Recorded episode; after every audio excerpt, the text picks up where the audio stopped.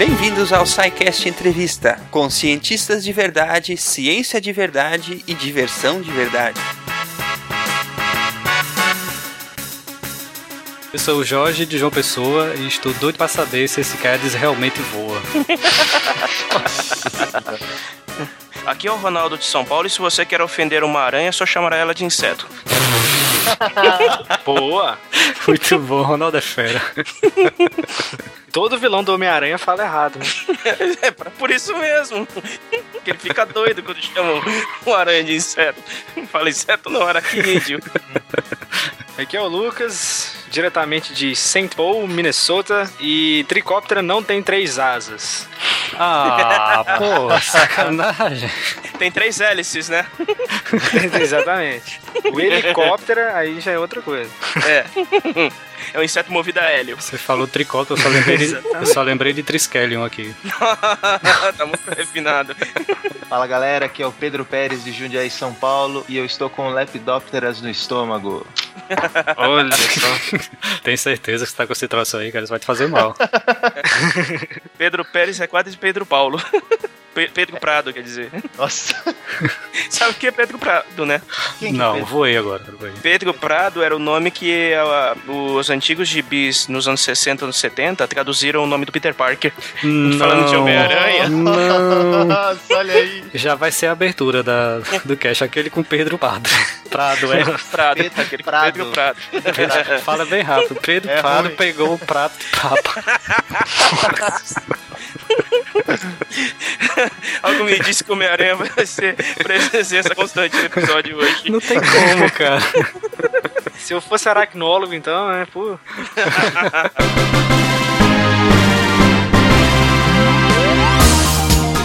Então, Lucas, fale-nos um pouco sobre você, né, o que, é que você está fazendo, qual a tua presença online e o que te levou a seguir o caminho da ciência, cara? O que, que te, te estimulou a ser pesquisador? né? Você é formado em, em biologia, é isso? Isso, é, eu me formei em biologia pela Universidade Federal de Goiás, lá nos idos de 2009.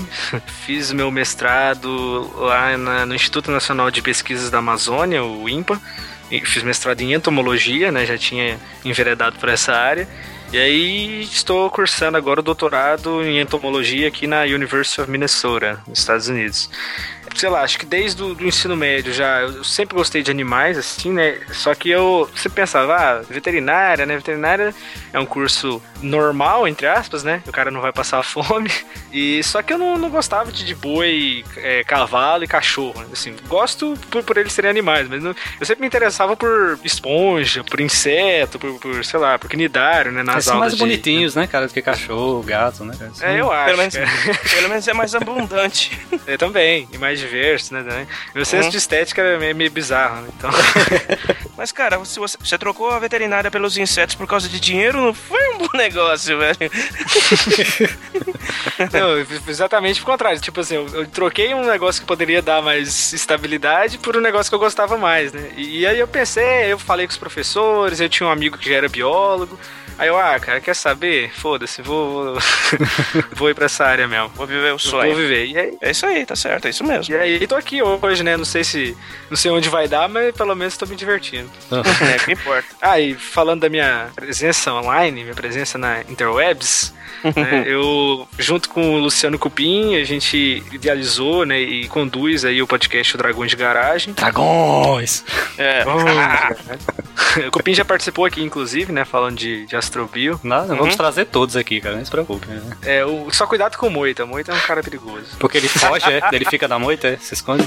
também, também. Se você conseguir falar com ele na internet, é de, assim, já é um lucro, né? Agora eu entendo o apelido dele. E daí fica fazendo. Why? Why? Why? Why? Why? Why would they do this?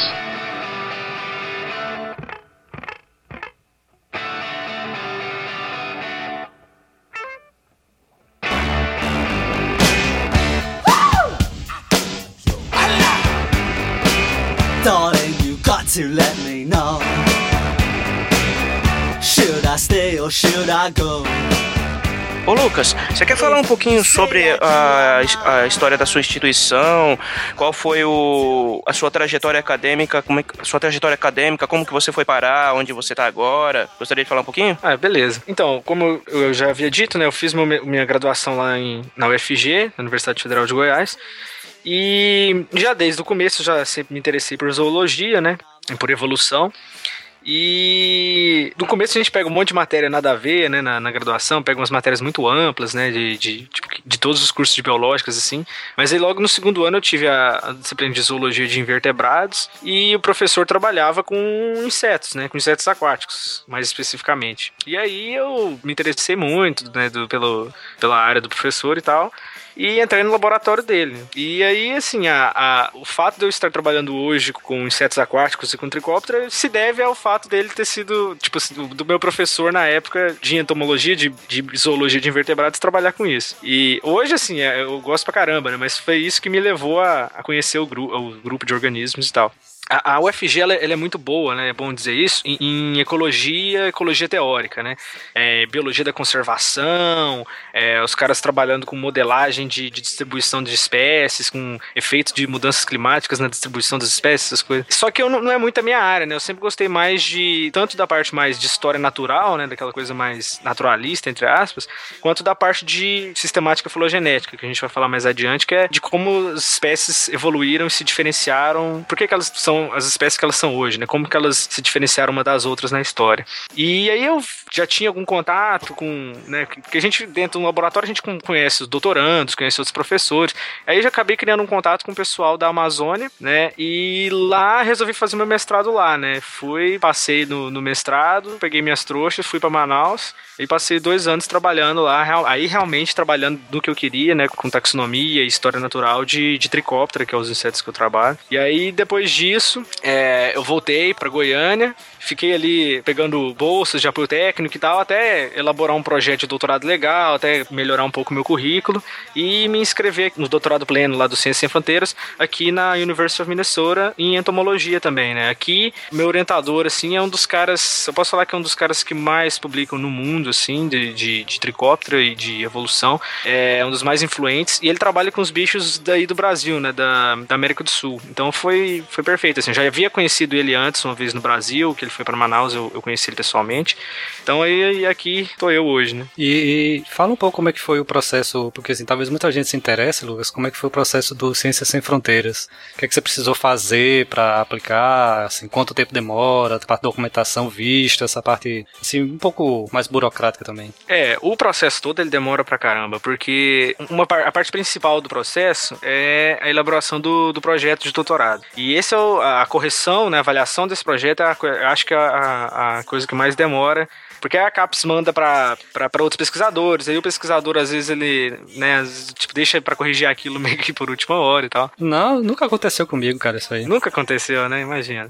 É. E, e aí, assim, o que eu fiz foi, é, eu elaborei o, meu projeto, né? Eu já tinha conversado com o meu orientador que um projeto que seria mais ou menos legal e tal. Enviei isso pra cá, segundo as normas lá do edital. Na época era um edital é, fluxo contínuo, né? Sem datas estabelecidas, que era mais fácil. É, tive que fazer, que gastar uma, uma grana meio salgada aí com tradução, traduções juramentadas de, de documentos, né? De, Cara, isso é um saco. histórico mas- escolar, É. diploma, traduzindo os diplomas e tal. É, ter em mãos já os diplomas, ou pelo menos certificado de, de, de mestrado e tal, que isso também, a minha instituição lá, o INPA, ele é meio enrolado, meio burocrático para emitir o diploma de, de mestrado. E aí, depois que você vai sendo aprovado na- na- nas etapas, eles acabam só exigindo mais uma continuidade do processo. Então, depois eu tive que gastar mais um dinheiro também e, e ralar um pouquinho no, no TOEFL, né, que é a, a prova de proficiência, no caso em inglês. E o, aqui nos Estados Unidos eles exigem também o GRE, né, o GRE, que é o Graduate Record Exam, eu acho. E ele é tipo um, um Enem, assim, um, um vestibularzão geral, umas, umas questões gerais, para pós-graduação, assim. Só que não tem nada a ver com a sua área, entendeu? É uma coisa meio,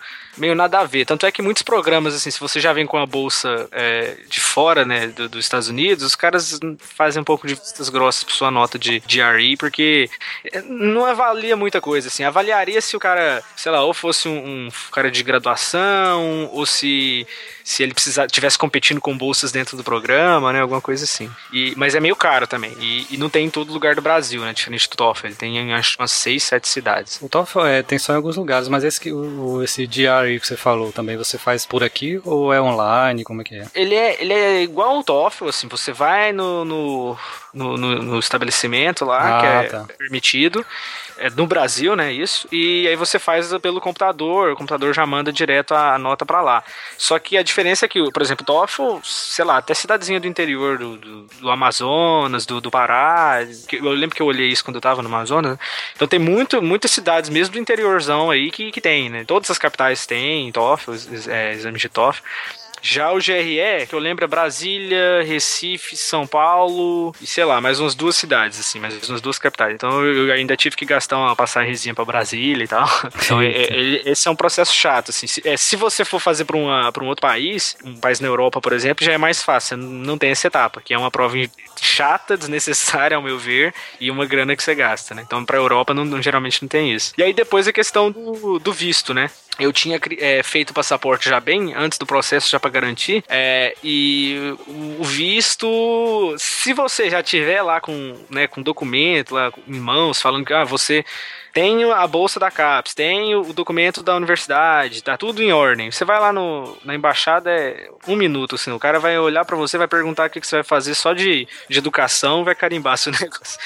E aí, depois de uma semana, duas, ele te manda o visto, né? Mas é, é é um processo que, assim, o todo que eu acho que eu gastei, acho que eu comecei em julho, que eu enviei o material, comecei, eu enviei o, o projeto, eu já tinha elaborado ele antes, então já pode botar mais um tempo aí de elaboração. E eu só fui ter a resposta mesmo em outubro. O visto eu só tive em dezembro. Então. Foi assim, é, é muito tempo, uns seis meses, assim, pra, pra ter tudo em mãos. É, a burocracia é Mas grande, valeu né? a pena. Até porque é muito dinheiro investido do governo, né? Ele tem que se precaver de alguma forma. E daí fica fazendo. Why? Why? Why? Why? Why? Why would they do this?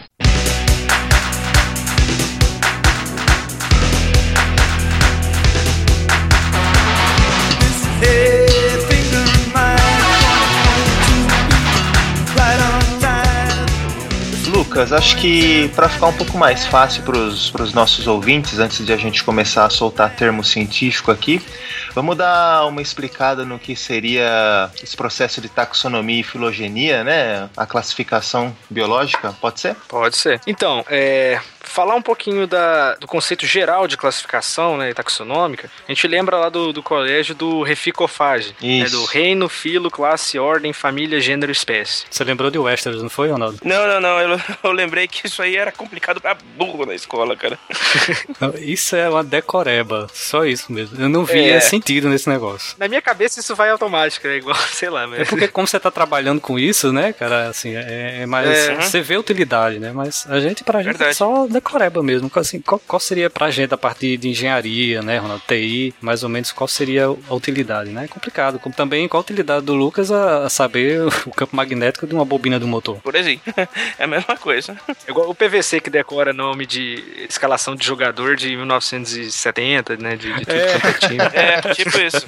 É, mas assim, é- essa classificação taxonômica, né, principalmente como essa, essas que a gente vê no colégio, ela não ela é uma forma é, apenas de, de se categorizar é, os organismos vivos de uma forma didática, entre aspas, de uma forma que, que uma outra pessoa possa, um outro pesquisador de outro lugar do mundo possa ir e retirar é, a informação ali de forma mais objetiva, né? Uma coisa mais padronizada. Por exemplo, se a gente pegar o reino, né? O reino é o, o grupo maior. Dentro de um reino você tem vários filos. Dentro de um filo você tem classes. Dentro de classes, de uma classe você tem ordens. Dentro de uma ordem você tem famílias. Dentro de uma família você tem gêneros. Dentro de gêneros você tem espécies. É, é uma forma tipo boneca russa, né? De, de organização. E, e isso não, não reflete necessariamente é, evolução, né? Tanto é que esse tipo de, de classificação foi mais é, formalizada pelo Linneu, né? O, o Carl von Linné lá, o o, o naturalista lá do século XVI, é, e, e na época dele, obviamente, não, não tinha a menor ideia de, de evolução, né? Ainda era bem platônica a, a coisa. E mesmo Aristóteles já falava alguma coisa ou outra de classificações, né? De classificações biológicas, em grupos maiores do que espécies, né? Entre aspas. Então, a classificações, os sistemas de classificação servem para é, como essa forma é, mais de, de organização do, do mundo biológico. O, o que não significa, por exemplo, que, é, que, que, toda classificação ela é só uma, uma categoriazinha didática, porque hoje em dia, com o advento da, da depois da, da, evolução e depois do, de método que foi capaz de, de, de, se medir o parentesco entre os organismos, aí a gente começou a criar esses grupos, né, famílias, ordens, classes, baseado em parentesco, né, em parentesco evolutivo. Então, e aí a gente já chama ah, a classificação é natural, porque ela reflete a história da vida. É diferente de uma classificação não natural que é só que um, um, autor resolveu chamar porque ele achou legal chamar aquilo de, de uma coisa só. Mas como foi, como que, que começou essa, essa classificação, assim, é, Lucas? Então, é, o Aristóteles, né, lá na Grécia Antiga, ele já tinha, eu não lembro quais os termos que ele usava, mas ele já tinha grupos, né, de, de categorias taxonômicas, assim. Ele não chamava de, de é, dessa forma. Mas, por exemplo, ele, ele, ele já, já fazia uma, uma escala né, de hereditariedade, entre aspas, é, de, de grupos taxon, de, de categorias taxonômicas. Então ele tinha lá é, uma cobra, sei lá, um, uma lombriga e uma tênia, e para ele aqueles organismos estavam dentro do grupo maior chamado vermes. E, e, por exemplo, verme está dentro de animal, né, do reino animal, que para Aristóteles existiu o reino animal, o reino vegetal e o reino mineral. Então ele já trabalhava um pouco com essas classificações é, gerais. Mas quem formalizou isso mais, assim, e, e, e aí depois, inclusive, com o. Não com o conceito de espécie propriamente dito, mas com a com a, com a, formalização mesmo, com, a, a, a, regras de nomenclatura e tudo mais, foi o Linneu, né? 1700 e bolinha. Ele, se não me engano, o Linneu ele não, não existia essas sete categorias, eram menos. Hein? Acho que não existia filo, uma coisa assim. Mas, por exemplo, foi ele que falou: ah, é, nome de espécie ele é binomial, então ele tem que vir com gênero e com a espécie. É, o gênero, quando você descobre o gênero, ele vai dar o nome a, por exemplo, se ele é de uma família que você não descreveu ainda. Né? Se você, por exemplo, você descreveu uma família, você descreveu uma família nova. Então o nome daquela família vai ser, vai ter, vai levar o nome do gênero, né? Do gênero que você descobriu ali dentro. Então, é, hominídeo, né? Hominide, a família, ela tem esse nome por causa do gênero homo, né?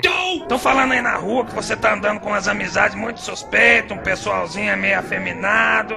Então tem toda essa questão. Ah, é, é, hominídeo, se você pensar, sei lá, ursídio, que é outra família, canídeo, outra família, então tudo termina em ide, que é, isso é uma outra regra. E o, o, o Linneu que começou a pensar nessas nas regras mesmo de nomenclatura. Né? Que a gente chama de taxonomia, né? Exatamente. Ele é o considerado pai da taxonomia. No início era mais era mais visual mesmo, né? Assim, era mais por observação que fazia, né? É, na, as descrições, né, antigas, eles eram era difícil, né? Porque você não tinha tipo assim, o cara poderia chamar aquilo do, do nome popular da região que ele morava, né? Uhum. E aí, por exemplo, você vai pensar lá na Suíça. E aí, lá do lado da Suíça tem a Itália, que fala italiano, tem a Áustria, que fala alemão, tem a França, que fala francês, tem não sei o que, tem a Holanda. E aí, um cara do, que tá ali do lado também acha a mesma espécie, mesmo bicho, mas aí já começa, tipo, já dá um nome diferente, porque a, mesmo que se fosse na mesma língua, né, os bichos em locais diferentes vão ter nomes diferentes. A, a cultura popular dá, dá nomes diferentes pro mesmo bicho, né? Aqui no Brasil mesmo, você vai lá no, no norte é Carapanã, no, no centro-oeste é Muriçoca, no sul, sei lá, é pernilongo. Então, é, é, é, quando o Linneu começou, não, vamos fazer uma, uma regra certinha, então isso foi um primeiro passo, assim, de, de se sistematizar a, a taxonomia como uma, um corpo de conhecimento realmente é, até assim, replicável, né, entre aspas, mas de, de, alguém poder falar, não, ó, esse aqui é aquele bicho que o cara ali descreveu, então esse aqui é o fulano de tal, fulano de tal.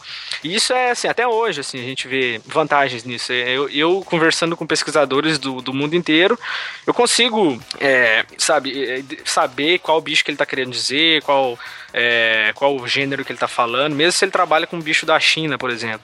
Eh, segue uma, uma regra, né? Segue uma regra. Então eu, eu não vou ficar perdido se ele falar o nome de um bicho chinês que. Não, porque ele tem aquele nome segundo a regra da nomenclatura. Ele pertence àquele grupo de organismos que eu também conheço, né? Coisa assim. Mas é por isso também que se usa o latim, né? Para classificar cientificamente, né? Por ser uma língua morta, né? Não, não existe mais alterações Exatamente. nela. Então, você falando com o biólogo chinês ou alemão vão estar tá falando sempre a mesma língua, basicamente, né? Pô, não, tem gíria no latim, cara? Sacanagem, bicho. Se tem, não criam mais, né? É, se tem. Mas ah, é engraçado que, por exemplo, na botânica, o, o código de nomenclatura botânica é diferente do código de nomenclatura zoológica, tem algumas diferencinhas assim. Mas é engraçado que, por exemplo, pelo menos até um tempo atrás, é, na literatura botânica, a- a- quando você ia descrever um- uma espécie, um gênero, né, um taxon, é, uma unidade taxonômica, é, a descrição tinha que vir em latim. É, o artigo podia vir na língua que, que fosse, né? Mas a descrição lá, ah, é, folha assim, assim, assado, raiz assim, assim, assado, com com uma protuberância assim, assim, assada, assim, é, a descrição tinha que ser em latim, porque é é a forma mais universal, né? Só que é, imagina, né, cara, você pedir pra todo mundo aprender latim, né? Hoje em dia, assim, imagina você pedir, sei lá, pra um, pra um chinês, né, que é um cara que a língua dele não tem nada derivado do latim, e o cara começar a querer aprender latim pra poder descrever. Ah, aí, assim, pelo menos nas nomenclaturas zoológicas você pode você pode descrever teoricamente em qualquer língua, né? Hoje em dia, basicamente é o inglês mesmo. É, mas acredito que também hoje em dia não se faz tão necessário esse uso de descrever a espécie nova em latim. Pô, cara, você tem internet, né, cara? Você descobriu alguma coisa nova, você joga num banco de dados lá, põe várias fotos lá, descreve do seu jeito mesmo. O cara consegue, querendo ou não, traduzir de uma maneira muito mais fiel do que anos atrás faria, né, cara? Verdade. Ah, sim. É, e, e as revistas hoje cobram mais também, né? Porque você vê, tem uns naturalistas, assim, do século XIX e tal, tem uns que são muito bons, né? O Fritz Miller, por exemplo, que grande naturalista alemão, que naturalizado brasileiro, lá de Santa Catarina, né, no Vale do Itajaí, ele tem, tem uns trabalhos fantásticos, assim. Mas aí se for pensar, tem o Ulmer, o Navas, outros naturalistas antigos, os trabalhos dos caras eram porcaria, assim. Mas porque não tinha muito parâmetro, né? Não tinha muita comparação. O- os trópicos aqui estavam cheios de bicho novo, ninguém sabia nada ainda. O cara mandava pra uma revista lá da, da Alemanha, mandava, sei lá, um pedaço de asa desenhado, um pedaço de asa quebrado lá, falava umas três linhas do bicho, tá bom, publica, né?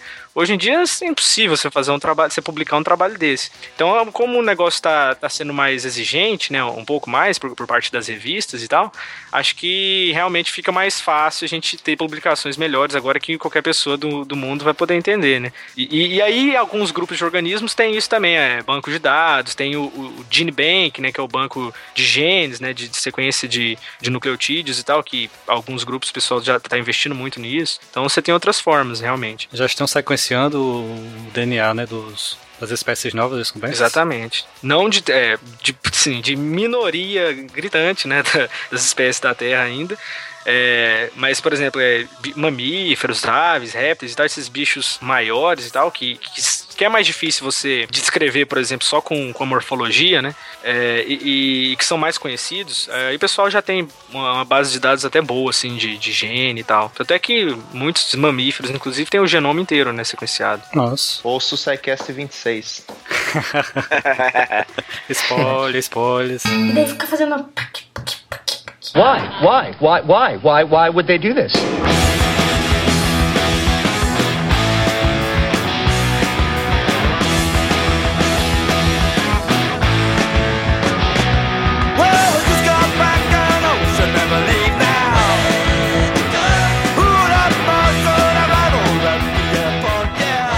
Lucas, você não quer falar um pouquinho sobre a biologia des- dos insetos da ordem Tricóptera que você pesquisa? É esses mesmo que o povo costuma chamar como mosca d'água? Então, nos Estados Unidos, né, na Inglaterra, sei lá, na língua inglesa, é, Ah. qu- quase qualquer inseto eles chamam de alguma coisa flies, né?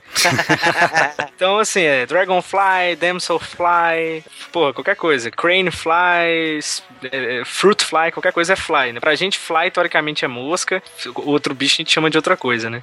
No Brasil, esses bichos não têm é, um nome vulgar, assim. O que eu, o pessoal lá da Amazônia e o pessoal do Rio tava tentando fazer é que uma vez uns pesquisadores do, acho que do Rio de Janeiro, eles ouviram o pessoal do interior chamar de João Pedreiro. Por que isso? É legal que eu vou falar da, da biologia do bicho, né? Que as larvas da, da ordem, né, da ordem tricóptera, elas são aquáticas, né? Elas passam é, toda a fase larval e a, e a- e a fase da pupa, né, do casulo, debaixo d'água, ou pelo menos no ambiente úmido, tipo filme d'água em cima de uma rocha, numa cachoeira, alguma coisa assim. E elas constroem casulos, né? Eles ficam debaixo d'água, é, por proteção, assim, porque é mais. Assim, ele pode se proteger de predadores. É vida ou- dupla, né? É, vida dupla, né? O adulto é, é vive, né, voa, né? Fora da água. A, a questão dele ser aquático, o porquê dele ser aquático, é, é assim, é, é meio complicado falar, porque assim, é evolução, né? Hoje em dia, os tricópteros são aquáticos. A gente sabe que tem alguns é, lepidópteros, que é borboleta, né? A ordem das borboletas,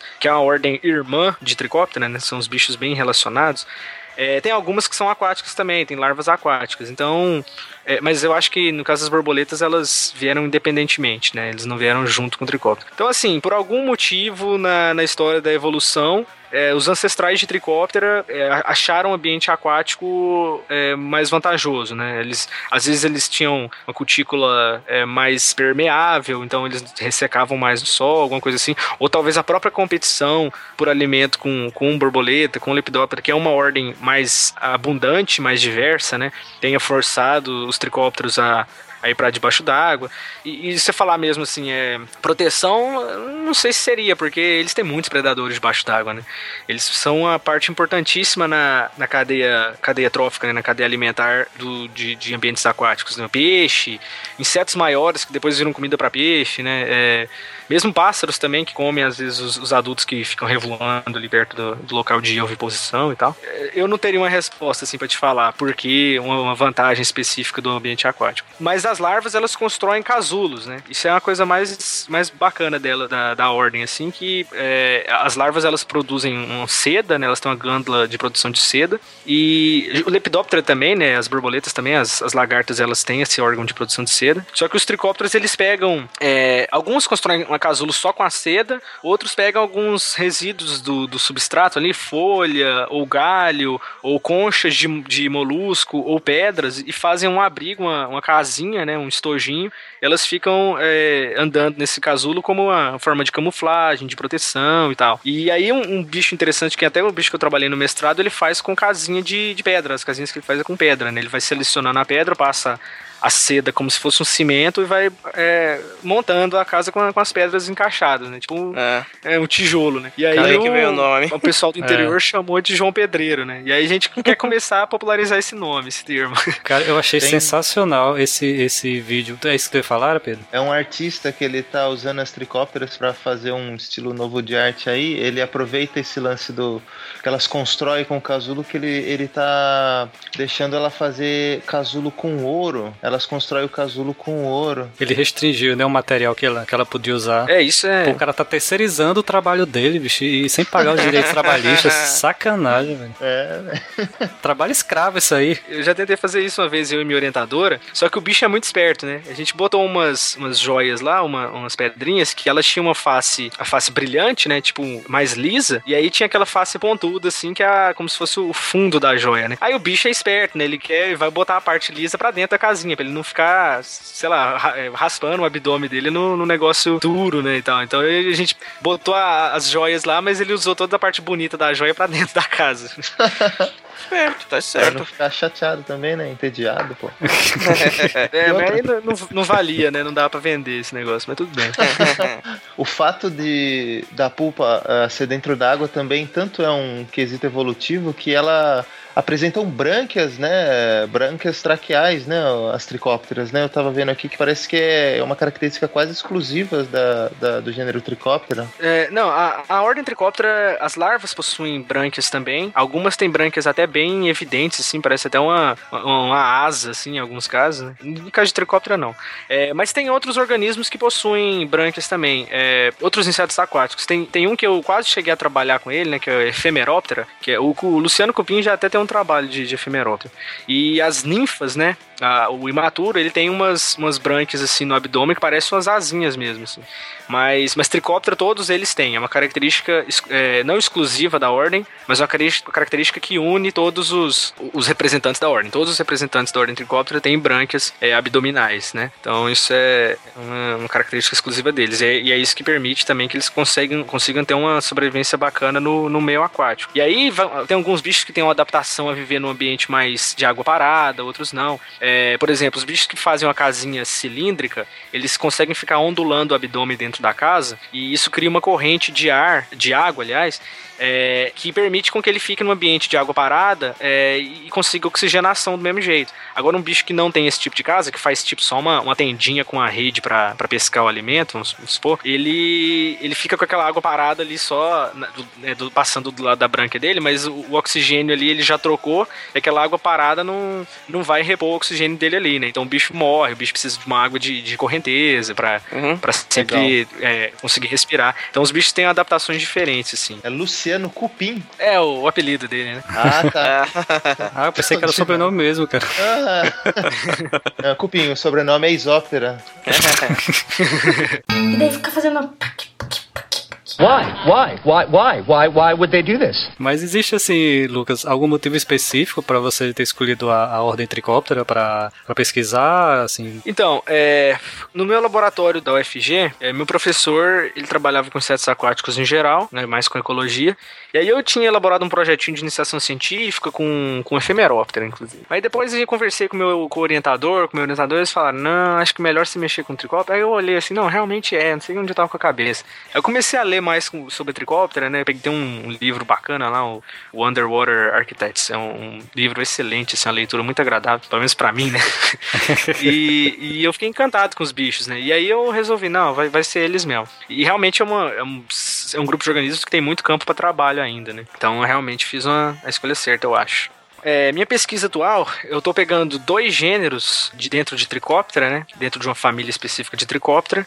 E eu quero, primeiro, é revisar a taxonomia desse grupo. Então, é, é descrever as espécies novas. é, às vezes tem uma, uma espécie que um cara descreveu que é a mesma que outro cara descreveu. Então, eu vou ter que sinonimizar, que a gente chama né, na taxonomia. Eu vou ter que transformar elas em uma só, porque, porque não dá, né? Pra você ter uma espécie que tem dois nomes diferentes. Não, cara, é é uma só, né? Não, não vou, porque isso atrapalha a, a- a- o estudo do, do grupo. Então esse é outro tipo de coisa que eu vou ter que fazer e tal. Então essa é a primeira etapa do processo, é, é sentar, descrever as espécies e tal. É, coletar, né, inclusive, para poder ter mais espécimes, pegar material de museu, de coleções do mundo e tal. É, outra etapa que, que, a, que vai mais- tomar mais tempo, provavelmente, ou não, é de construir as relações filogenéticas. O que, que seria isso, né? Construir as relações de parentesco entre as espécies desses gêneros. Então, aquela ideia da árvore da vida, né, de por exemplo, a gente tem lá o exemplo de, de o, o homem é um grupo irmão lá de chimpanzé e bonobos. E aí, chimpanzé, bonobos e o homem é um grupo irmão de gorila. Chimpanzé, bonobo, homem e gorila é um grupo irmão de orangotango, se não me engano, de gibão, não lembro. Então, é- esse é o tipo de trabalho que eu vou fazer, né? É, ele- principalmente meu objetivo maior é esse, é construir essas, essas árvores filogenéticas, né? essa, essa árvore de, de parentesco, essa árvore genealógica é, desses, dessas espécies, né? Pra gente ter uma noção de como que esses bichos evoluíram, né? Quem era, que- quem tinha um ancestral comum com quem, é, se os bichos é, de um, por exemplo, da América do Sul, eles têm uma evolução diferente dos bichos da América do Norte, se o bicho da Amazônia, eles tiveram evolução mais rápida ou coisa mais assim, é, em relação a bichos da Mata Atlântica. Então, é- é- esse é o, o básico, assim, é, é- básico não, mas o, o, o principal, né? A evolução desses organismos. E daí fica fazendo. Why? Why? Why? Why? Why? Why would they do this?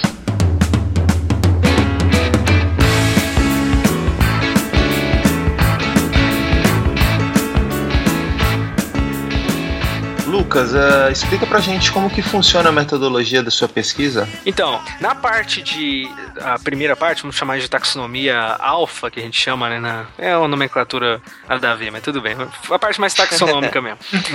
É, ah, algumas coisas, por exemplo, da metodologia, uma das, das partes do processo é, por exemplo, a coleta do material, né? Então, eu vou lá para um, pra um córrego tropical, né? Uma- geralmente esses bichos, os tricópteros, eles gostam de, é, de ambientes de íntegros, né? Ou seja, com floresta em volta, com água limpa e tal.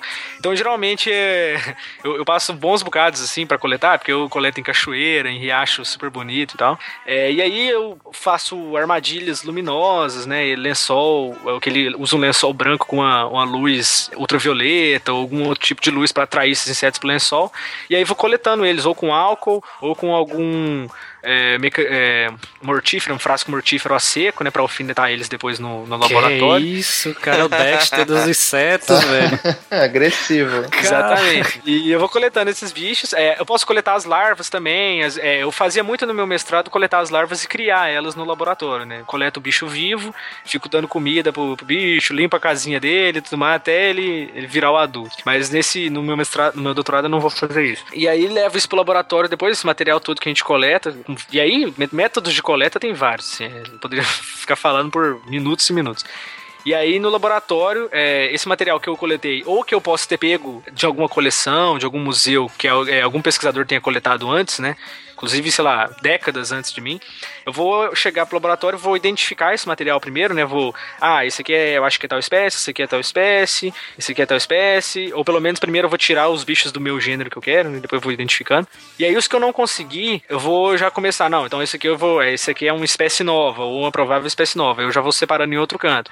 E aí depois, é, durante meu processo de, de revisão taxonômica, eu vou pegar as espécies, mesmo as espécies descritas, mas as espécies novas também, e eu vou lá dissecar, por exemplo, a genitália do, do inseto, né? Que Ui. o genitália, principalmente do macho, é o pinto do bicho, né? a- No bom português, é um caráter é, excelente para taxonomia, porque é um caráter que bem espécie específico, assim. A seleção sexual, né? Ela é muito forte com genitália, né? Ou seja, uma das primeiras é, etapas, entre aspas, assim, de, de isolar duas espécies que eram uma só, é você ter genitália diferente, né? Você tem uma incompatibilidade ali que não vai deixar uma espécie hibridizar com a outra. Olha Então, só. se a gente pensar naqueles conceitos de espécie, de, de, de ser um bicho que se reproduz entre si e tal, então isso é uma.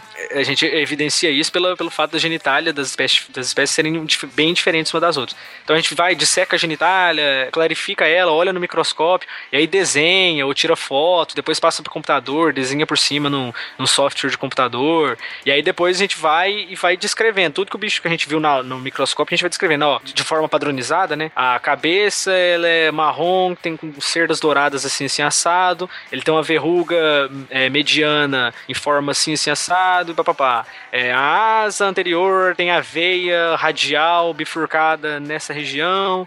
É, e papapá, papapá. A genita o apêndice inferior da genitália do macho é forma de, sei lá, é bifurcado ou em forma de, de foice e ele é assim, assim, assado. Então a gente vai descrevendo mesmo, é, é bem autoexplicativo, né? Descrição é realmente você descrever tudo que você tá vendo do bicho.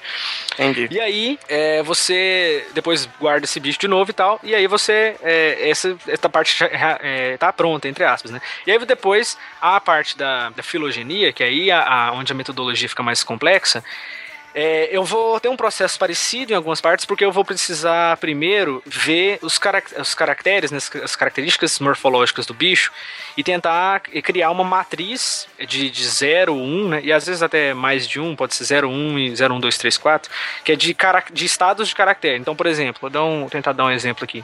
É, a antena de um besouro, ela é, sei lá, é, em forma de clava ou em forma de foice, ou em forma de lança. Então você tem três estados de caracteres, 0, 1, 2. E aí, para outra espécie, é, vamos supor, para uma espécie ela é 0, para outra ela é 0, para outra ela é 1, para outra ela é 2. Essa classificação é padronizada, ela. É padronizada, exatamente. Uhum. E aí depois você tem, por exemplo, a- o último segmento da, da perna, ou, sei lá, o penúltimo segmento da perna. Ah, ele é, é tão longo quanto largo ou mais longo que largo. Aí é 0 ou 1. Um. Aí você vai de novo lá, todas as espécies você vai olhando isso. Se é mais longo que largo, se é tão longo quanto largo. E aí você vai com vários caracteres e, e com as várias espécies que você tem, no final você tem uma matriz, né? é, tipo uma tabela com todos esses estados. E aí, a gente- o que a gente faz é tentar. é, a gente compara com grupos externos a- aos que a gente está estudando, a gente vai comparar com outros gêneros é, mais distantes né, na filogenia. Tu faz uma soma ponderada aí pra saber a- o grau de parentesco. Seria mais ou menos isso. Mais ou menos isso. A gente, a gente compara com esse bicho, esses grupos externos, pra gente ter uma noção mais ou menos de o que que era o caráter, qual era o estado do caráter que era é, antigo e qual que é o mais recente. Porque se a gente fosse pensar só numa, numa soma ponderada, numa similaridade, é, isso, a gente não ia estar fazendo uma coisa, uma, uma avaliação levando em conta a evolução. A gente pode usar isso, é, o DNA, por exemplo, sequência de DNA, a gente faz o mesmo processo de. Metodologia é diferente, mas a gente faz o mesmo processo de, de, de construção de matriz e análise de, de dados, né? Mas, é, por exemplo, se você só falar, ah, esse bicho é tantos por cento parecido com esse e ele é menos por cento parecido com aquele outro, então esse é, é- é- os que são tem uma porcentagem maior é, são mais próximos. É, isso não funciona tão bem, porque é o seguinte, quando você faz só essa porcentagem, você não leva em conta a história. E evolução é história, né? Evolução é história e espaço, mas a gente, nesse caso, a gente tá querendo, tá priorizando é, história. Então, é, se você não, não sabe qual que era o caráter que, que, era presente antes, no grupo ancestral, qual que, que é o mais recente, qual que surgiu depois, é, aquilo é só uma, uma similaridade. Você tá vendo, ah, esse aqui é, é parecido com esse. Você não sabe se esse realmente tem um ancestral comum. Então tem uma diferença entre falar se esse bicho é parecido com esse e esses bichos herdam uma característica comum. Um exemplo disso, se a gente for pegar, sei lá, os vermes lá do Aristóteles. Ele chamava lombriga, a, uma cobra e uma de verme. Mas a gente sabe que esses bichos hoje, eles têm ancestrais comuns diferentes. Ele usou uma característica lá, a falta de pernas, né, provavelmente, e é o formato do corpo, é, para chamar aquilo de vermes. Ele usou similaridade bem porca, né? Bem a olho nu mesmo. E se a gente for levar em conta, ah, como é que esse caráter evoluiu, como é que a, a- a perna evoluiu, como é que, por exemplo, no caso da cobra, ela é um tetrápode, né? Um, um- um vertebrado, como é que, na verdade, ele, é, a cobra perdeu a perna, né? Não é que ela é sem pernas, assim como, como as lombrigas. Ela era um, um grupo, ela tinha um ancestral comum que tinha pernas, né? Inclusive, ela tinha um ancestral comum com a gente, inclusive. E aí ela perde pe- as pernas, né? O grupo de serpente perde as pernas. Então, com essas análises, a gente vai tentando, vai tentando descobrir como esses, esses caracteres foram evoluindo e como as espécies estão relacionadas entre si. E daí fica fazendo. Why? Why? Why? Why? Why? Why would they do this? Nesse processo de coleta, quando você sai para fazer as coletas, você tem que prestar conta do- dos insetos que você pega ou para algum órgão específico ou é tipo o Pokémon capturou, é seu, aí você faz o que Eu ia perguntar também se você atualmente tá fazendo isso, Lucas, aí também na, na universidade. Então, é, meus bichos aqui no, é, do, do meu doutorado, eles só, só ocorrem. Na verdade, algumas espécies ocorrem aqui nos Estados Unidos, mas a imensa maioria são só da América do Sul. Então eu vou ter que coletar no Brasil também. Mas eu tenho muito material aqui. É, o processo de coleta de, de qualquer organismo vivo no Brasil. Ele é um pouco burocrático. É, em alguns casos ele é bom, que- é bom que ele seja burocrático mesmo, né? Porque, por exemplo, se você for coletar aves, anfíbios, mamíferos, é, ele é bom que é bom que ele seja burocrático, porque esses bichos muitas vezes são ameaçados de extinção, eles não têm populações muito grandes, eles Uhum. sofrem uma pressão é, de caça, uma pressão da perda de, de, de floresta, né, de desmatamento por conta de agropecuária, por conta de mineração muito grande. Então é bom que seja rigoroso em alguns pontos. Só que para inseto a legislação é meio. A legislação não sei, mas assim, o processo de você conseguir uma licença de coleta, que é o que você precisa, né, para fazer esse tipo de trabalho, ele é, mais, ele é meio. meio nada a ver, assim, sabe? Porque eles, eles perguntam, ah, quantos indivíduos de cada espécie você vai trazer? Ah, cara, se eu soubesse olhar cada espécie de inseto que eu olho no, olho no campo e saber quem que é quem, eu, eu nem precisaria ir pro laboratório, né? E, e os insetos também, eles têm. Eles são muito mais abundantes, né? Eles não, não correm um risco tão grande. Eles correm risco sim, né? Mas eles não correm um risco tão grande de, de numa captura que você faz ali de para fins científicos, você vai estar dando um, causando um dano muito grande à população. Mas você precisa fazer essa, esse cadastro, né? Essa pedir a licença de coleta para o ICMBio, o Instituto Chico Mendes. Em geral, você precisa estar ou se vinculado a uma instituição ou ter algum projeto é, financiado que aí vai, vai facilitar, possibilitar você é, tirar sua licença. Se você for um professor, é, é, o cara for professor, pesquisador e tal, ele já tem a licença permanente, provavelmente, para qualquer lugar do Brasil, exceto unidades de conservação, né, reservas. Para reservas, você tem que mandar essa mesma licença específica para reserva e o gestor daquela unidade de conservação vai permitir ou não, né? Vai falar, ah, eu não quero esse cara aqui coletando cobras aqui porque eu tô com medo, a população de cobra tá pequena, alguma coisa assim, entendeu? Então aí o, o- o gestor da unidade de conservação vai dar o aval também. Mas na, na universidade e você tá coletando aí? Aí em Minnesota? Aqui não, porque eu vou ter que coletar no Brasil, né? Ah, É, os tá. bichos meus, a maioria são da América do Sul. Então eu vou ter que me planejar com mais, mais cuidado para poder coletar no Brasil. E aí é que vem a outra parte da pergunta, né? Que a gente precisa prestar conta também, é, tanto na parte do, do- da, da licença, né? Que depois que você termina sua, suas coletas, você tem que ir lá no, no ICMBio também e falar quais bichos você pegou, as localidades, né? Botar o ponto do GPS que você pegou o seu bicho e tal. Tem que prestar essa, essa fazer essa prestação de conta. Também tem a questão do, da grana, né? Porque coletar é, é- envolve uma grana grande, assim. Não tão grande quanto, sei lá, é, física de partículas, alguma coisa assim.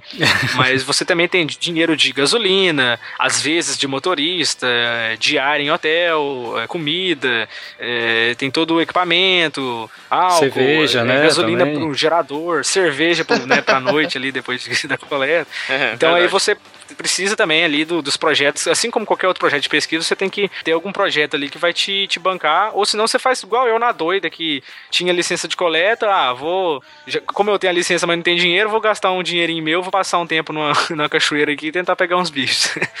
Isso também Uhum. é possível, né? Mas se você tiver a licença, senão é, é, é considerado crime ambiental. O Ibama te leva preso, né?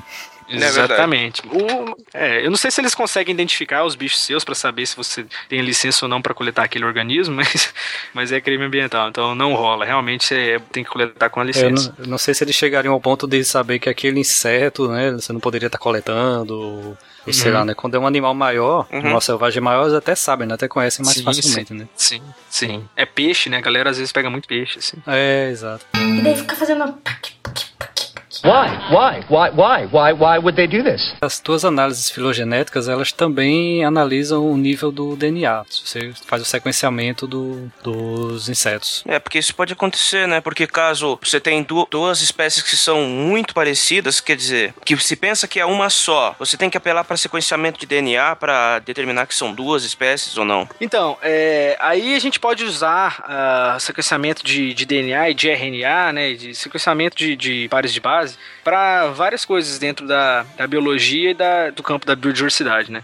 Uma delas é isso que você falou, é a gente separar espécies, é, que, são, que são muito parecidas. Né.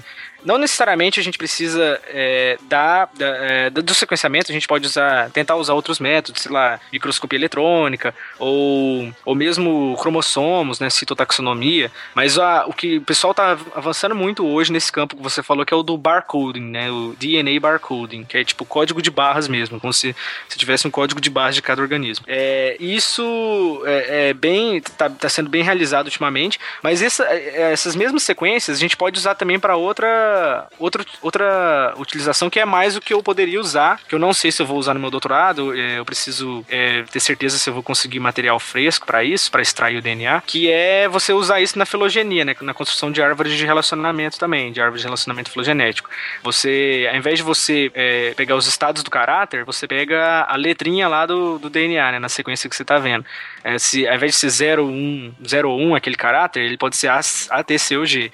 Então aí você constrói também é, árvores filogenéticas, né? É, é mais fácil, entre aspas, é você conseguir mais caracteres, né? Mas aí tem outros, outros métodos de, de análise, porque que a, a morfologia às vezes não, não, não, não tem. E aí é, tem muitas, muitas discussões, assim, tá bem acalorado. Em geral, você tiver alguma coisa molecular no seu trabalho de filogenia, você consegue publicar numa revista de, de melhor acesso. Então o pessoal tá usando muito assim também para aproveitar e, e publicar em revistas melhores, né? Mas é, é isso. Eu vou tentar, né? Tem. Eu, talvez eu não faça no trabalho principal, mas eu com, quase com certeza eu vou fazer no trabalho paralelo, assim, num trabalho menor. Não, maneiro. E daí fica fazendo. Why? Why? Why? Why? Why? Why would they do this?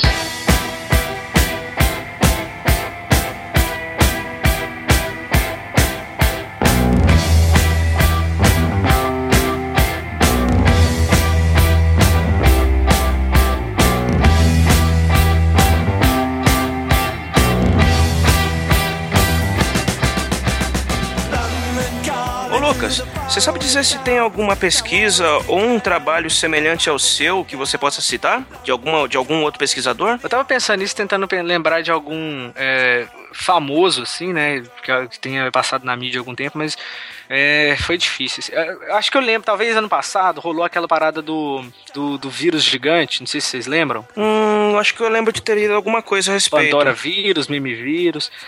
O Dragões de Garagem tem até um episódio sobre isso, o 10 com o Atila. Acho que é o 10, não lembro. Ou Pandora 15, sei lá. vírus, você disse? Isso, Pandora vírus e Mimi vírus. Não acredito que vocês perderam essa piada. Mimimi vírus. Por favor, né? Deixa eu ver É, aqui. e aí, uma das discussões foi tentando colocar esse, esse vírus, é, ver onde, de que, que ele era mais próximo. Se ele era próximo de algum outro vírus, pelo, pelo sequência de DNA dele, ou se ele era mais próximo de, sei lá, de arqueobactérias, de, de arqueias, ou de, arque- de bactérias, desculpa, ou coisa assim, né? Então, esse- esses trabalhos, eles não ganham tanta atenção assim, né? Que eles são, eles não têm uma descoberta assim, eureka, né? Às vezes tem, né? Às vezes a gente descobre, ah, a gente é mais próximo, sei lá, de, eh, de arqueia do que a arqueia é de bactéria, que é uma das, das discussões recentes, inclusive até o Luciano postou no, no Dragões. É, então esse é um tipo de trabalho que poderia se relacionar ao meu, assim. Trabalho parecido com o meu tem de, de montes, assim, né? No Brasil mesmo tem, sei lá, pelo menos umas oito pessoas trabalhando com filogenia de tricóptera também. Então, é, só de tricóptera, né? Então, de outros grupos, então tem, tem muito mais.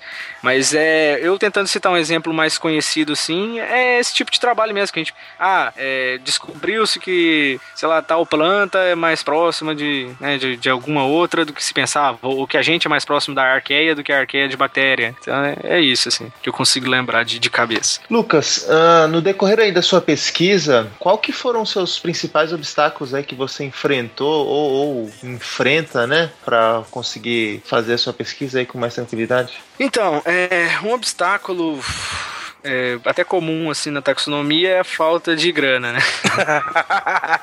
Sempre. Isso, isso é normal na, isso é normal na pesquisa científica como um todo. É verdade. Fato. Até que no Brasil tá se melhorando isso um pouco, tá? Tem é, o governo federal criou alguns anos atrás uma bolsa chamada Protaxa, que é uma bolsa específica para financiar a taxonomia, projeto de doutorado de taxonomia e tal. Então, tem algumas, algumas medidas para se remediar isso, mas em geral, são trabalhos que, por exemplo, eles, os trabalhos de taxonomia e de filogenia, mas principalmente os de taxonomia mais básica, são trabalhos que têm muito pouca visibilidade de, de revistas grandes, assim, né? Não, não são publicados em revistas científicas de, de alto impacto. Então elas, os cursos de pós-graduação que são focados em taxonomia não têm notas tão boas, mesmo tendo, sei lá, até mais publicações, é, não notas tão boas quanto, sei lá, um curso que, que enfoca em, em- aspectos aplicados de saúde ou de produção de alimentos, né, que, é, coisas mais aplicadas que tem publica-se em revistas de, de alto impacto. Então acaba que vai as verbas vão se direcionando um pouco para essa área. Aqui nos Estados Unidos então é bem nítido isso assim. É, o laboratório do meu professor recebe muito, mas muito menos dinheiro que os laboratórios de, de polinização ou de, de saúde, né, de, de insetos vetores de doenças e tal. É, um outro ponto que eu posso falar, que é um ponto de dificuldade assim, é, eu tive dificuldade para começar a aprender, é, porque na minha graduação não tive muito muito esse, esse know-how, né? Então, quando eu comecei no mestrado, eu tomei muita porrada. E ainda mais eu mexi com esses bichos pequenos também e tal. Foi, foi meio canseiro. Deixa eu ver mais algum outro detalhe. Ah, uma coisa que pode atrapalhar, né? E aí depende do grupo que você trabalha, são os outros pesquisadores. Porque é aquilo, se você trabalha com ecologia, sei lá, é, você trabalhando com uma teoria ecológica, com alguma ideia, dá para você testar aquilo com um grupo de organismos ou em algum tipo de ambiente que outra pessoa te- é, testou de outra forma e você pode ter resultados bem diferentes. Então você não, não, não, não tem muito choque de, de trabalhos. No caso da taxonomia, já é um pouco mais complicado, porque a, gente a nossa unidade, assim, é a espécie. Então, se os gêneros, né, os grupos. Então, é, é, se eu tô fazendo aqui a revisão, né, e filogenia de, de um gênero aqui, Cernotina, por exemplo, e aí tem um cara lá da Hungria que vai, que coletou material na Costa Rica, que começou a mexer com os bichos, descrever os bichos sem nem me, me perguntar, entendeu? Então tem esse risco também de, de ter muito choque de interesses, assim, na, nessa área. Às vezes o cara começa a querer fazer uma filogenia ele mesmo. Aí, por exemplo, eu peço material do museu, o museu fala, não, eu já mandei o material pro fulano de tal. Aí você, nossa, e agora, né? Então, esse é um problema, porque aí, às vezes você não pode mudar a tese de última hora, mas aí também você fica naquele medo, porque se o cara publicar a- a- o trabalho dele e foi igualzinho à sua tese, e a publicação for um dia antes da sua defesa, ou da sua entrega de, de tese, você já era, né? Porque o seu trabalho já deixou de ser original. É. Isso sim é um problemão. Então esse É. é, um outro problema, assim, mas é, no, no geral a gente tenta ser, tenta ser diplomático pra tentar evitar esse tipo de coisa. Você quer, a grosso modo, quer provar que algumas, algum, algumas espécies, né, ah, estão taxonomicamente classificadas de maneira errada, é isso mesmo? É, também. É, essa é uma, uma parte do trabalho que é realmente ver ah, se essa espécie que o cara descreveu, se ela realmente é uma espécie nova, se já existia, já estava descrita é, por outro pesquisador, ou se, se essa espécie que o cara descreveu realmente pertence a esse gênero e não a outro gênero, às vezes o cara se confundiu todo e tal. Então essa é uma, uma parte. É, é redescrever também, porque tem umas descrições antigas que os caras não, não eram tão cautelosos, os desenhos eram meio porcos e tal. Então Uhum. eu vou redescrever, redesenhar e tudo mais. Então é- essa é uma parte do trabalho. Mas o enfoque maior realmente é nas relações de parentesco, né? Ah, esse grupo de espécies daqui da Amazônia, como é que é a relação de, de- entre essas espécies, como é que elas se relacionam com o grupo de espécies do, do, do Cerrado e da Mata Atlântica, ou se realmente não tem grupos tão definidos assim, se as espécies são meio uma é parente da outra, independente do local que elas estão ali no Brasil e tal. Então esse é meu foco principal, é ver as relações de parentesco. Mas com certeza eu vou, é, vou mesmo utilizar dessa, dessa parte de, de, de correção, entre aspas, né? De taxonômica, de chegar e, não, ó, isso aqui tá errado, vou fazer isso aqui certo. Para o próximo cara que for trabalhar, ele vai olhar meu trabalho e aí ele vai ver a, a referência, né? Não, então realmente aquilo que o outro cara chamava, os dois caras chamavam de espécie diferente, é uma só, é nova. Aí o cara depois pode, pode vir um outro pesquisador e pegar meu trabalho e, e refutar também, né? E falar, não, é, o Lucas aqui, ele. Eu acho que ele tá chamando duas coisas de, de, de uma espécie só, mas na verdade são duas diferentes. Eu olhei o DNA e vi que são diferentes. Eu olhei a estrutura no, no, no microscopia eletrônica e vi que são bichos- bem diferentes. Então isso é, é bem dinâmico também. Taxonomia é um negócio bem dinâmico. E daí fica fazendo. Why? Why? Why? Why? Why? Why would they do this?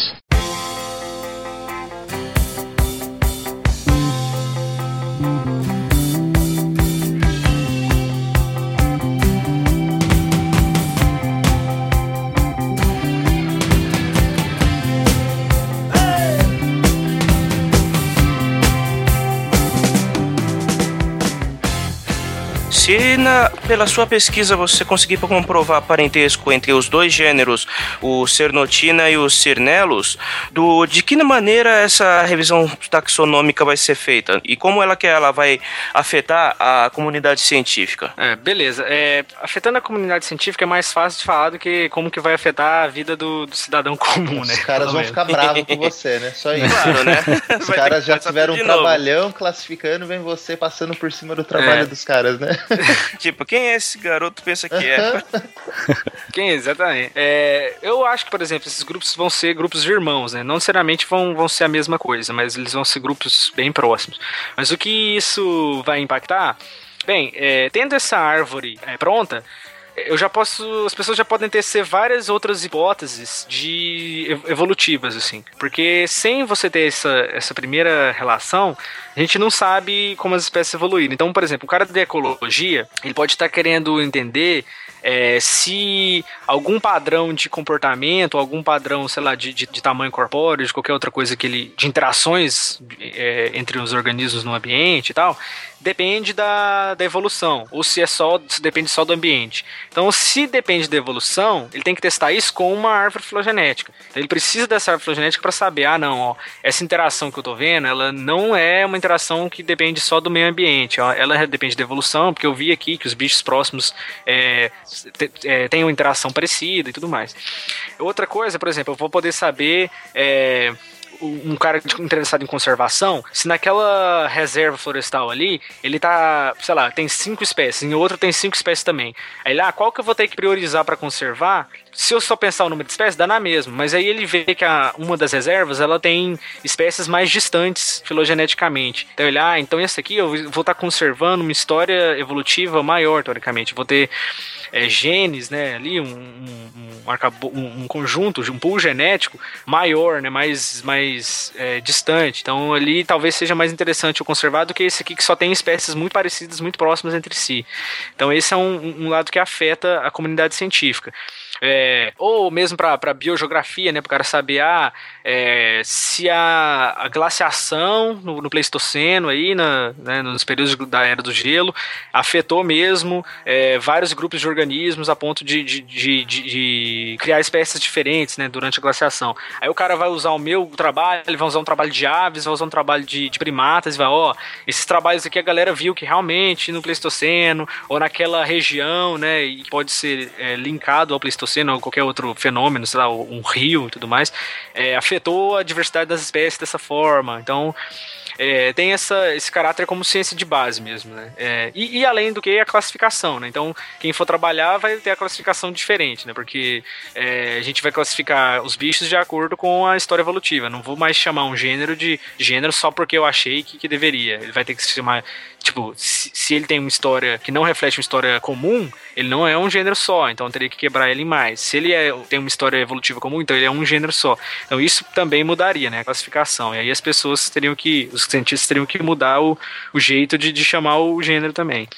Então é basicamente isso. Legal. Legal mesmo. Eu vou te fazer uma pergunta capciosa agora. Você tá querendo provar esse parentesco, né, entre esses dois gêneros, né? Na tua pesquisa. Você já chegou a encontrar alguém que, de alguma forma, na comunidade científica, já tentou lhe dizer que tua metodologia de trabalho tá errado, que teu trabalho não tem sentido, de alguma forma? Assim, porque nesse meio a gente sabe que é meio complicado, né? Uhum. Tem muito mimimi também, né? Não é só na internet que tem mimimi, não. É. Aqui a gente quer saber uma história, uma, uma história podre, é isso que a gente tá querendo saber, onde a gente tá querendo chegar. Ó, eu já, já, na verdade, eu tentei, tentei assim, mais ou menos, e tô ajudando o pessoal a tentar provar um, que um trabalho do meu orientador tá errado. é coragem, é coragem. caminho. Contrário. Mas é aquela coisa assim, né? Ah, a gente. Não é que o trabalho dele seja ruim, mas é porque a gente tá vendo evidências novas, né? Então, pode ser que o trabalho dele esteja errado, né? Mas Eu quero, eu quero que esteja, porque aí vai ser, um, vai ser mais divertido, vai ser. Ele tá sabendo disso, mais né? espécies lá. Divertido Tá, tá pra sabendo. mas se alguém Não tá realmente gostando. chegou a. Não, tá- né, não sei se tá gostando. Não, mas acho que tá assim. Mas, é, se, ao contrário, se alguém fez isso comigo, não sei. Uma vez ou outra alguém fala, né? Ah, na verdade, não, acho que foi mais eu que fiz isso com outra pessoa, cara. Ih, cara. Não teve ninguém, um orientador que, tipo, chegou em você quando você apresentou a ideia, falou, pra que, que você quer fazer isso? Tipo, não vai levar a lugar nenhum, coisa desse tipo. Ah, não, porque o orientador também faz a mesma coisa, né? Mesmo tipo de pesquisa maluca. Mas eu lembro que a minha orientadora de mestrado, ela chegou a me perguntar, ó, você tá ciente mesmo que é isso que você quer fazer? Porque isso não é o tipo de coisa que vai te dar dinheiro, né? Não é, é igual a entomologia agrícola, a entomologia médica. Aí eu, ah, é, é isso mesmo. já vim até aqui, já cursei biologia. Se fosse meu professor de zoologia, ele falaria algo mais ou menos assim, ó. Se visse você com esse plano todo aí de pesquisa, ele ia falar, cara, para com isso. Não gasta dinheiro nem esforço com esse tipo de pesquisa, cara. Vai tentar achar cura de alguma doença, vai tentar, sabe, coisas desse tipo, assim. Ele desanimava bastante a galera da faculdade, assim, que tentava algum projetinho mais simples, Vai sabe? acabar com a fome no Brasil, né? Tanta é, gente passando fome, né? algo mais assim, é. Verdade. Ah, eu, eu- lembrando, né? Eu já acho que eu fiz mais isso de, de tentar, não de provar que o trabalho estava errado, mas de, de questionar a metodologia de uma, de uma pessoa do que o contrário. Teve um cara que. É um cara até que eu gosto muito, esse amigo meu, que eu virei pra ele e falei: Ah, talvez essa metodologia que você usou aqui, você podia ter usado essa outra, porque desse jeito que você usou, é, o bicho aqui não. Eu não consigo identificar ele né, da forma correta e tal. Mas assim, é. Mas Você não chegou a publicar algum trabalho, assim, refutando dele. Você foi mais informalmente mesmo. Foi, foi mais informal. E daí fica fazendo. Why? Why? Why? Why? Why? Why would they do this? Lucas, você estava comentando aqui com a gente que você está trabalhando num livro sobre insetos aquáticos do Brasil, que você é coautor de um capítulo sobre tricópteras, né? Conta um pouquinho pra gente sobre esse trabalho. Ah, sim. É, o livro foi publicado já, acho que semana passada. É, vai dependendo de quando o ouvinte tá ouvindo, né? Sei lá quando é semana passada. é, Pode ser do ano passado, década passada, né? Você Década sabe se isso aqui vai passada. permanecer até lá, né? dependendo do servidor, né? Assim, é muita bondade só falar que, ah, eu tô produzindo livro e tal, né? Porque realmente é, é, Eu participei de um capítulo, né? Que é o capítulo de, de Tricóptera, que é o livro de. Eu vou ler o nome dele aqui certinho, porque senão eu esqueço, que é grande pra caramba. Insetos aquáticos na Amazônia brasileira, né? Taxonomia, biologia, ecologia, se não me engano. E ele tem a primeira parte falando sobre o estado da, da taxonomia dos insetos aquáticos no Brasil, principalmente focado na Amazônia. Da- tem capítulos sobre ecologia de riachos, sobre é, os processos ecológicos, interações que ocorrem nos ecossistemas aquáticos, sobre eh, gestão de, de águas no Brasil, como é que é a questão de legislação e tudo mais. E aí depois a segunda parte do livro é, é a parte mais taxonômica, que são as chaves de identificação, né? Que a chave de identificação é como se fosse um, um guia mesmo, né? Para você identificar o organismo que você pega lá na, no microscópio. É tipo um, um algoritmo, assim, né? Ah, se esse bicho tem essa estrutura, vá para passo tal. Aí você vai para passo tal. Se esse bicho tem tal estrutura, vai para o passo tal. Se ele tem é, o outro, vai para o outro passo. Aí, se tem essa estrutura, é essa espécie, depois lá de, de tantos passos. Né? Então, é isso, é, essa é a chave taxonômica, é um, uma coisa que eu, que eu também vou fazer no meu doutorado. Né? E, e aí, o, nosso trabalho de tricóptera, né, que foi o, capítulo que eu participei, eu sou coautor, é, usaram um pouco da. Usaram a chave que eu usei no meu mestrado, que eu é, criei no meu mestrado para alguns organismos. E a gente né, discutiu também quais caracteres usar, quais fotos, desenhos e tal. Então foi um, é um trabalho legal, assim, e é um trabalho tá disponível, né, para quem quiser baixar para quem quiser assim, introdução assim mesmo pro, no assunto, né? Quem quiser ler mais sobre insetos aquáticos no Brasil, tem umas fotos bem legais e tal. Eu acho que o livro tá, tá muito bem, bem legal, bem diagramado. Lembrando que ele, ele foi editado, né? Foi idealizado pela professora Neuza Ramada, do, do Instituto Nacional de Pesquisa da Amazônia, o professor Jorge Nessimian, a professora Ranise Querino, que lá da, da Embrapa, então são grandes pesquisadores assim que juntaram pessoas do, do Brasil todo e até uns pesquisadores de fora do Brasil, Merritt e o Cummings, né, são ecólogos bem conhecidos nos Estados Unidos e tal. E foi um trabalho em conjunto bem legal, assim, foi muita gente envolvida. E aí eu tô, tenho a felicidade, felicidade de estar no meio. Ele é um, um livro É, digital, né, no caso? Sim, sim. Eu acho que vai ter alguma versão impressa dele, mas ele por enquanto tá digital aí e tá. E acesso irrestrito. Opa, por enquanto, Maneiro. aproveitem aí. E daí fica fazendo. Why? Why? Why? Why? Why? Why would they do this? Ô Lucas, você já considerou a possibilidade de, no, no fim da sua pesquisa, você não conseguir provar a sua teoria? O que, que você vai fazer? Você tem em mente alguma coisa pra pra fazer nesse caso? Ou alguma continuação do trabalho, algo desse tipo. É, então. Então, é, o, o processo do- da análise filogenética, a, a taxonomia em si ela já é um pouco é, diferente assim de uma ciência puramente popperiana, né, que a gente está acostumado lá de, de teoria e refutação e tal, hipótese, teoria e tal.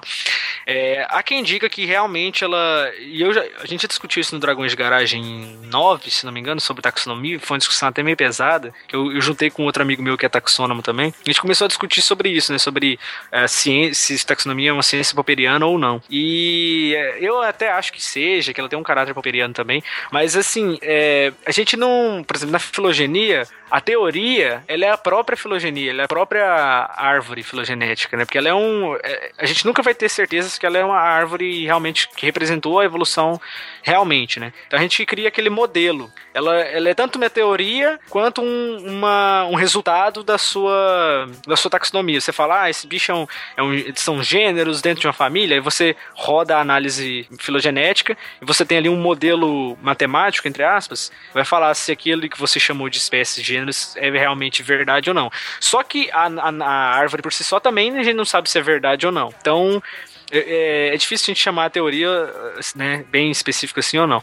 É, mas o que poderia acontecer, por exemplo, é, sei lá, de as relações entre as espécies não ficarem claras. Ficarem todas, é, tipo, uma, uma piaçava, né? Ficar na árvore filo- filogenética não sair aquela dicotomia, né? Nos ramos.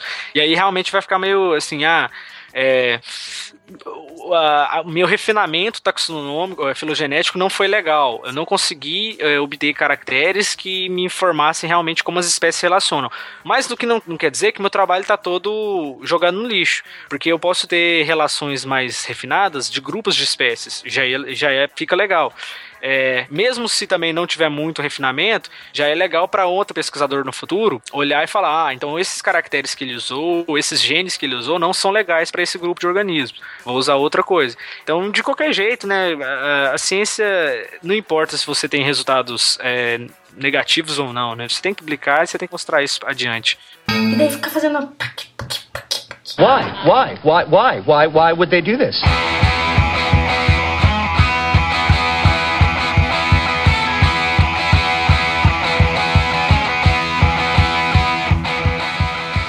Bom, pessoal, estamos chegando ao final desse nosso SciCast entrevista, né, com o Lucas Camargos. E nesse formato de programa nós estamos introduzindo uma pergunta padrão, né, para nosso convidado, né, sempre ao final do, do, da entrevista. Nós temos visto na nossa sociedade cada vez mais as pessoas aceitando mais as ideias uh, baseadas no pensamento lógico e na razão, né, na, na ciência em si. Então, qual seria o conselho que você daria para os estudantes que estão iniciando a sua carreira? é, científica ou, ou mesmo acadêmica? O que, que você acha que isso poderia é, estimulá-los a seguir nessa carreira? Cara, é, é aquilo, assim. Eu acho que você nunca deve fazer alguma coisa que você não gosta. Você, você pode até fazer uma coisa que você não gosta por um tempo, né? Mas você não vai fazer uma coisa que você não gosta como seu objetivo de vida. Eu acho isso improdutivo e, e triste também, né? Com, com você mesmo. Você tá mentindo pra você mesmo. Então, assim, carreira científica no mundo, não é Brasil, eu tô falando no mundo, é difícil. É, é uma dedicação violenta, assim, é você passar, dependendo da sua área, se você tem alguma criação de, de colônia de bactéria em laboratório, você tem que passar noite, virar noite no laboratório pro, porque você não. A bactéria ali, a colônia de bactéria, não tem horário, não tem feriado, né? Então, eh, dependendo do seu trabalho, você tem que passar a noite no campo, você tem. Então é uma dedicação grande. ah, o reconhecimento não é tão grande, né? A, a população não, não vê o cientista de forma tão positiva quanto vê, sei lá, um, um médico, um advogado, um, É um trabalho silencioso, né? um engenheiro, um trabalho silencioso. É, é custo, né? As pessoas nem chamam um pesquisador de doutor, né? No, no Brasil. Por mais que o cara tenha doutorado mesmo. Por mais que o cara realmente tenha doutorado. Mas assim, eu não estaria, eu não conseguiria pensar em estar feliz fazendo outra coisa, é, pelo menos em outra coisa graduação, é, tipo, é, científica, né, outra coisa formal, né, de, de um trabalho formal científico, de um trabalho formal que eu precisaria ter feito uma- um curso superior para isso. E assim, ah, é difícil, tem o salário é baixo, né, o, a gente tem uma compensação salarial baixa, tem, né, as- ah, no Brasil até que a gente está tendo muitas bolsas, então isso é um, um lado positivo. As bolsas não são muito grandes, né? não é um, um- um- algo que vai te deixar rico e tal. As bolsas de mestrado, doutorado e tal. Mas elas Aham. são muitas, então é, tá, tá bom pra galera começar a aproveitar. Mas realmente não é tão grande quanto muitos cursos, né? Depois de 10 anos de, de formado, a gente vai começar a receber o que um, que um, outro, um outro profissional receberia em dois anos de formado. Mas é aquilo, né? Eu, antes de, de cursar biologia, eu até pensava, nossa, acho que biologia no Brasil não deve nem dar dinheiro, não deve, deve dar lugar nenhum, né? É, não sei se dá lugar nenhum, mas eu tô aqui fazendo meu doutorado, tô me divertindo pra caramba, né? Tô fazendo uma coisa que eu gosto, vim pra outro país, né? Já coletei no Brasil inteiro, é, nos lugares mais bonitos, né? Já conheci pesquisadores de, de tudo quanto é lugar também, já passei por várias experiências assim, que se eu tivesse feito uma outra profissão, talvez eu não, não teria tido essas experiências pessoais, né? Então eu acho que quem realmente gosta, né, da, da- de uma área científica específica, acho que, que tem que ir atrás, assim. Tem que estar ciente que vai ter um pouco de dificuldade, que dependendo do curso, é, você vai ter que ralar e, e não vai ter tanto reconhecimento, nem, nem tanta grana. É, infelizmente no Brasil isso é, isso é problemático também, porque nem todo mundo tem condição de de, estar numa faculdade, mesmo uma faculdade pública, é, de um curso integral, por exemplo, né? Às vezes o cara não tem a condição financeira da família dele para bancar isso, mas se você tiver uma mínima condição e você gosta, cara, é, você tem que correr atrás, porque depois você vai se arrepender pelo resto da vida e você vai perder oportunidades, assim, fantásticas, né? E pegando o teu gancho aí, cara, você pensa em se tornar professor ou prefere seguir mesmo a carreira de pesquisador? Se bem que no Brasil, assim, ainda tem aquela linha, assim, não existe. Tá meio difícil o cara ser apenas pesquisador, né? Tá, tá começando tá- agora. É, tem muitos poucos institutos no Brasil que tem a- o cargo de pesquisador propriamente dito, né? É, eu, se for pra escolher, assim, eu por mim eu, eu seria professor universitário mesmo, né? De, de fazer minha pesquisa e ter minhas aulas ali, meu- meus, meus alunos de graduação, meus alunos de pós e tal. É, se tivesse que escolher entre só aula e só pesquisa, eu ficaria só com a pesquisa. Porque eu me. Acho que me realizo mais. Mas eu não, não teria. Eu não tenho grandes pretensões de tentar concurso só em instituto de pesquisa, não. Eu realmente eu, eu tô querendo depois voltar pro Brasil e, e aí entrar na universidade e tal, e construir meu laboratório e tal. É, é o meu, meu sonho, sonho profissional, assim. Viver rodeado de insetos e aracnídeos, artrópodes. Exatamente. ok. Alguma mensagem final para os nossos ouvintes, Lucas? Mensagem geral agora? É isso aí, corra atrás do que vocês acreditam que, que vocês vocês conseguem fazer com, com gosto. É, curtam os insetos, que os insetos são legais, são menosprezados, mas são legais. Should I stay or should I go now? Should I stay or should I go now? If I go, there will be trouble. And if I stay, it will be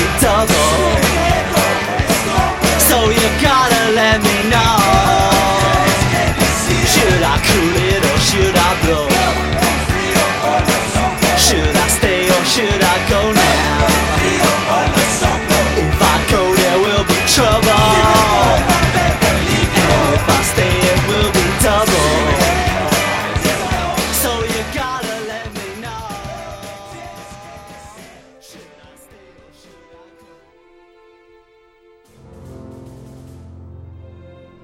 Se a ciência não for divertida, então alguma coisa é errada. Tem que ser divertida, a coisa mais divertida que tem é a ciência.